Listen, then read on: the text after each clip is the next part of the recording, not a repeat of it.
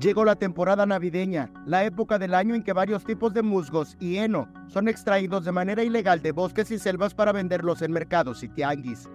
El uso de estas plantas para adornos de la época se ha vuelto una práctica tradicional, pero su consumo representa un riesgo ecológico.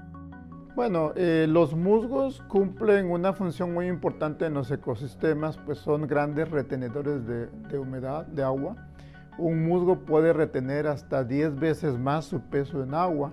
Entonces, esto, los tapetes musgales, son lo que nos permite la permanencia de los manantiales.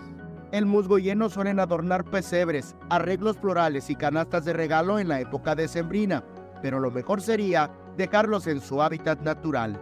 El llamado aquí es eh, a la población es abstenerse a, a, ser parte de esta cadena ilícita, ¿no? porque la gran mayoría de las extracciones de esto es de forma ilícita, no creo que cuenten con los permisos de Semarnat. Y em, pues si ya lo extrajeron o ya lo tienen, igual se puede conservar. Los musgos eh, son muy importantes en la, en la, naturaleza, ya les decía eso. Y si ya has incurrido en la compra de estas plantas, al menos tome en cuenta la siguiente consideración.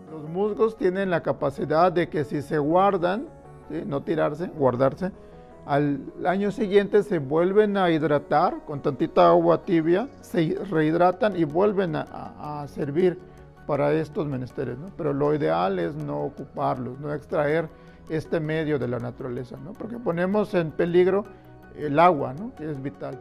Con imágenes de Christopher Canter, Eric Ordóñez, Alerta Chiapas.